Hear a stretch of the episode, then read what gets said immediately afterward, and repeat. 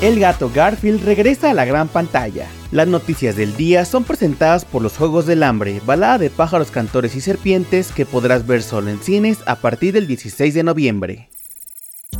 Comenzamos con la noticia de que Netflix ha revelado el tráiler de Rebel Moon, la niña de fuego. La plataforma presentó el tráiler de la primera parte de Rebel Moon, esta epopeya de ciencia ficción y fantasía que lleva décadas preparándose por parte de Zack Snyder. La historia se ubica en una pacífica colonia situada en una luna recóndita, la cual se ve amenazada por los ejércitos de un poder tiránico. Para sobrevivir, su única esperanza quedará en manos de Cora, una misteriosa forastera que vive entre los aldeanos y organiza la resistencia para hacer frente a un enemigo que parece invencible. La cinta llegará a streaming el próximo 22 de diciembre.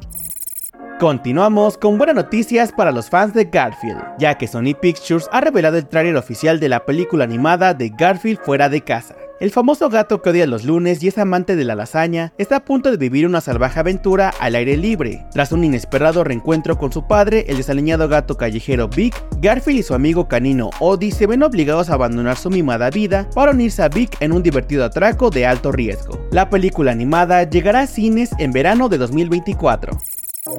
Para terminar, les contamos que Netflix reveló el teaser trailer de Damisela, su nueva película de fantasía con Millie Bobby Brown como protagonista. En la cinta veremos como una damisela diligente acepta casarse con un apuesto príncipe, pero pronto descubre que el verdadero plan de la familia real es sacrificarla para pagar una vieja deuda. Cuando la encierran en una cueva con un feroz dragón, debe usar su astucia y fuerzas para sobrevivir. Su estreno en la plataforma de streaming está programado para el próximo año.